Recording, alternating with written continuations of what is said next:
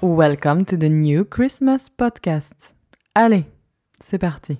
Spontané, pétillant et avec une touche de fun, nous sommes ici pour rigoler et surtout partager sur plein de sujets. De la France à la Suède, de la Suède à la France, de la femme à la maman, en passant par la businesswoman. Parlons maternité, voyage ou encore lifestyle. Bienvenue sur le podcast Viking Life. Aujourd'hui, nous sommes le deuxième dimanche de l'Avent je vous retrouve pour ce deuxième hors-série de Noël.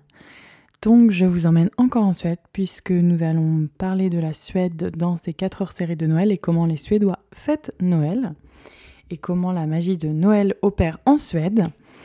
Euh, je voulais vous faire une petite précision avant de commencer ce podcast. Vous avez encore jusqu'à ce soir ou demain euh, pour euh, participer au jeu de Noël sur Instagram. Et demain, je remettrai un nouveau concours avec d'autres trucs à gagner super cool. Euh, donc voilà pour le petit hors-sujet. Alors aujourd'hui, c'est un grand jour puisque nous allons faire notre sapin de Noël. J'ai réussi à l'installer. Ça n'a pas été une chose facile puisque c'est mon père qui avait acheté les sapins de Noël et il s'était dit qu'il allait faire le pied du sapin. Il n'a pas voulu acheter la petite bûche, il s'est dit je ne vais pas dépenser 3 euros dans cette petite bûche, je vais la faire. Sauf que il n'a pas le temps et il n'a pas forcément les outils et je pense que le temps qu'il fasse la bûche, euh, Noël sera passé. Donc du coup j'ai dû aller rechercher une bûche aujourd'hui mais c'était pas la bonne taille. Donc, ce qui. Euh, Oscar aime pas trop les sapins de Noël, je dois dire, parce que ça perd ses, épines. On en avait un faux en Suède, mais euh, j'ai arrêté avec les faux. Je me suis dit, cette année, on va en mettre un vrai pour les enfants. Je trouve ça sympa, moi, l'odeur en plus, euh, la magie de Noël, j'adore. Et du coup, là, j'étais juste avant de monter enregistrer le podcast, j'étais à essayer de refaire le trou et tout ça. Parce qu'Oscar était ça, l'agace quand c'est pas bien depuis le début. Donc il a dit pour l'année prochaine, il a acheté un vrai pied comme en Suède. Je n'ai pas une grande connaissance des, des pieds des sapins de Noël, mais apparemment il y en a un très très bien en Suède et on peut régler euh, la euh, l'inclinaison parce que mon sapin est un peu incliné et c'est ce qui m'agace. Je vous montrerai. Mais le, sympa, le sapin est monté. D'ailleurs, petite euh, euh, anecdote, Oscar se souvient quand il était jeune d'aller avec son père dans les bois en Suède et de choisir le sapin dans la forêt. Et son père le, le, cassait au fusil. En gros, il, il shootait dedans au fusil, un peu comme dans les films. Et après, il le coupait et genre, euh, ils allaient choisir leur sapin dans la forêt. Donc voilà, ça c'est. Moi, ça me paraît totalement. Euh, bah, irréaliste. Je crois qu'en ce moment, enfin, je crois qu'aujourd'hui, on n'a plus le droit de le faire parce que euh, il y a des endroits où tu peux aller choisir ton sapin et tout ça, mais en Suède, en tout cas, c'est plus possible d'aller dans la forêt et d'en prendre parce qu'il faut dire, pour ceux qui n'ont pas écouté le premier podcast où je parle de la Suède, 70% du territoire suédois est composé de forêts. Et la Suède, ça fait 450 000 mètres carrés. Et pour vous donner un d'idée à titre de comparaison, la France fait 600 000 à peu près mètres carrés. J'espère que je dis pas de grosses bêtises, mais d'après mes souvenirs, c'est à peu près ça. Et il faut dire que la Suède est très hum, longue, mais pas très large. On peut faire en 4 heures la largeur de la Suède assez facilement. Par contre, euh, il faut 24 heures pour faire la Suède du sud au nord ou nord au sud, dépendant d'où on part. Euh, donc voilà pour notre petite histoire des sapins de Noël. Je vous montrerai, notre sapin va être décoré en blanc, gris et, bleu marine cette année. C'était parce qu'il y avait des promotions sur ces boules-là et j'aime bien ces couleurs-là, ça change un peu. Voilà, vous savez tout. Euh, donc du coup, euh, demain, c'est l'activité avec les enfants. Pour ceux qui ont Instagram, j'ai posté quelques activités à faire que je répertorie en story permanente en plus.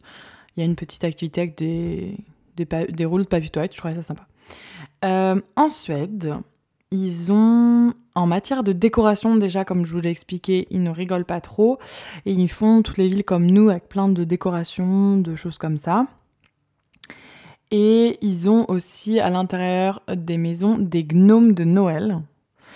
Alors moi, personnellement, je trouve ça pas très joli. Les gnomes de Noël, c'est... Euh, c'est... Euh, un, petit bonhomme qui a un chapeau et un gros nez. Il n'a pas d'yeux.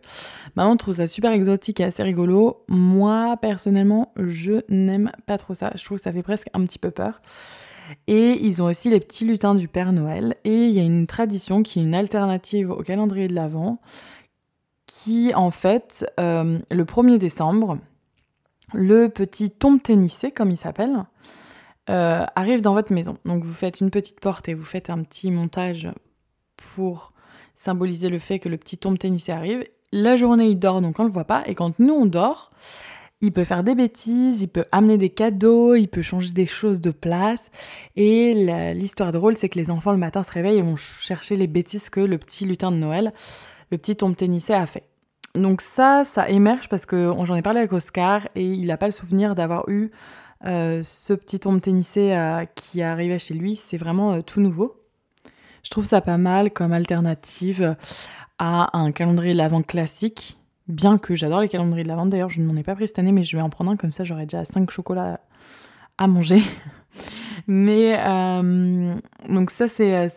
Puis c'est rigolo, je pense, pour les enfants d'aller chercher les petites bêtises. Donc par exemple, j'en ai vu une sur les réseaux sociaux où on voyait que la maman avait mis ou le papa c'est rigolo que je dise la maman. C'est souvent les mamans qui font ça. Je vais faire un podcast sur la charge mentale dans pas longtemps. Mais euh, c'était un sujet. Euh, les petits tombes tennissés, du coup, ils ont fait euh, les petites bêtises. Il y avait de la farine partout et on les voyait. Et quand on arrivait dans le salon, il y avait des petits cadeaux qui étaient posés par terre. Donc je trouve ça vraiment une alternative sympa. J'avais vu aussi comme alternative au calendrier de l'Avent un conte qu'on divise en 24 parties. Donc là, je pense qu'il faut que les enfants soient un petit peu plus grands. J'ai trouvé cette idée sur euh, Et Dieu créa. C'est Elisa qui a un blog qui est très très forte. Euh, donc ça, c'était l'alternative euh, au calendrier de l'Avent aussi que j'ai pu trouver. Autrement, emballer des livres qu'on a déjà et en ouvrir un par jour et lire le livre. moi, j'adore ces petites alternatives. Et après, pour les, les plus courageux, il y a bah, faire son calendrier de l'Avent de A à Z. On l'a fait une année avec Oscar, je m'en souviens. Euh, personnellement, il m'a dit plus jamais. D'un côté, il avait mis tellement de cœur à l'ouvrage qu'il avait mis trop trop de temps. Il m'avait fait des lettres tous les jours, c'était magnifique. Euh, je les ai gardées d'ailleurs parce que c'était vraiment très beau. Alors que moi, je lui ai mis des petits chocolats et un post-it avec trois cœurs et du coup, j'avais réussi à faire un calendrier de l'avant assez vite. Mais euh, non, c'est assez sympa. Oh bah, je suis désolée, je baille. Je suis un petit peu fatiguée ça encore. Et euh, donc ça, c'était pour les petites tombes tennissées, les petits gnomes de Noël, donc ils sont un peu partout. Euh, en Suède aussi, il y a des marchés de Noël qui sont pas du tout pareils que nous. Déjà, en termes d'horaire, ils sont pas pareils, ils vont fermer beaucoup plus tôt, mais ils vont fermer genre à 15h, enfin, ouais, 15h. Et ils n'ont pas les mêmes produits non plus, c'est pas les petits créateurs ou les choses comme ça. On a souvent les mêmes choses, avec, je revois les chaussettes de Noël tricotées. Et on peut retrouver aussi des boucs de Noël. Alors vous allez dire des boucs, qu'est-ce qu'elle est en train de nous raconter? Alors des boucs dans le sens les chèvres de Noël, euh, le mâle chèvre, donc le bouc. Et euh, c'est vraiment emblématique de la Suède. C'est une décoration qu'on peut avoir dans les jardins, c'est une décoration, c'est en, en sapin ou en paille. Et vraiment, ils en vendent à tous les coins de rue. Donc ça, on peut le retrouver au marché de Noël, on peut retrouver des couronnes aussi de porte. On peut retrouver un petit peu de nourriture, mais pas trop, parce que la gastronomie, c'est vrai que c'est pas trop non plus euh, leur, euh, leur, point fort. On va trouver les fleurs de Noël, les, les hum, amaryllis, je cherchais le mot. Euh, qu'est-ce qu'on peut retrouver? Après, on peut retrouver des trucs un peu bizarres dont on servira jamais, qui sont en... Enfin, j'ai pas trop d'exemples en tête, mais des petites babioles un peu en bois ou des choses comme ça. Je me souviens, il y avait un gars qui faisait des décorations en bois. Euh, je, ça m'avait même pas trop, et, trop marqué. Et des, des, ouais, des chaussettes en tricot, en gros. Après, j'ai peut-être pas été au bon marché de Noël. Hein. Mais euh, c'est ce qu'ils font. Donc, ils vont au marché de Noël et on retrouve du coup cette, ce, ce bouc de Noël qu'on retrouve partout. Il faut dire que ce julgot, euh, comme on dit en, en suédois, enfin julbok, alors ça fait rire Oscar s'il m'entendait ce que je me suis entraînée à la prononciation avant d'enregistrer. Mais ce book euh, de Noël, il l'installe un peu partout. Euh, on peut le retrouver dans des villes. C'est vraiment la décoration. Et il y a une ville en particulier, qui est assez euh, rigolote parce que ils ont commencé en 1966 à installer ce Julebok de 13 mètres de haut. Sauf que tous les ans, les Suédois de cette ville, c'est devenu un sport national, c'est de brûler cette chèvre. Alors, c'est assez paradoxal en pensant au caractère suédois parce que c'est très, euh, très criminel au final de vouloir brûler quelque chose que la ville met. Euh, et ça ressemble pas à leur, euh, leur caractère. Mais du coup, c'est devenu un jeu. Et tous les Suédois, tous les ans, même au journal télévisé, même dans les applications, tous les ans veulent savoir quand est-ce et comment a brûlé cette, cette, ce, ce bouc de Noël. Donc euh, là maintenant ils l'ont fait en métal. Oscar m'a raconté avant c'était vraiment que en paille euh, jusqu'au bout. Là maintenant ils le font en métal avec juste de la paille qu'ils recouvrent, mais quand même ça brûle quand même. Ils ont, ils, vont, ils ont quand même été à mettre des gardes, des vidéos, enfin vraiment c'est l'événement national. Et tous les ans, là j'ai encore regardé sur internet, euh, tous les ans on veut savoir si la chèvre a brûlé. Et alors je me suis demandé pourquoi ils n'arrêtaient pas, mais en fait je pense que c'est devenu vraiment la tradition de mettre ce Yulebok et d'attendre de comment euh, savoir que ça va être brûlé ou pas. Bon, ils mettent quand même des gardes, donc y a, ils veulent pas, enfin la, commune aimerait bien qu'ils ne brûlent pas, mais euh, c'est le sport national. Il y a quand même des gens qui ont fini en prison, hein. c'est assez criminel. Hein. Et Oscar me disait qu'il y avait une année où il y avait un gars qui avait réussi à mettre... Euh, il avait été euh, tiré à l'arc des enfin des, des, flèches enflammées pour, euh, pour mettre, euh, pour bah, bah, enflammer cette, cette chèvre. Et tous les ans, là, je vois, c'est une des, recherches que les Suédois font. Est-ce qu'elle a brûlé? Quand est-ce qu'elle a brûlé? Et surtout, comment elle a brûlé? Donc, c'est assez, assez rigolo. donc ça, c'était la petite anecdote des, des chefs de Noël. Autrement, en Suède, à cette période de l'année, il fait très froid et très sombre. Et c'est vrai que euh, ils font pas mal d'activités quand même outdoor, enfin d'activités euh, de dehors. Euh, la luge, si le temps le permet, ils vont faire pas mal de patins à glace sur les lacs qui sont gelés. Donc ça, c'est vraiment très commun. alors pour ceux qui me connaissent personnellement et qui connaissent mon attrait au sport de glisse, faut mieux pas m'emmener Ils m'ont demandé plusieurs fois. Moi, je dis non, non, je peux vous regarder. Il n'y a pas de souci si vous ne m'emmenez pas.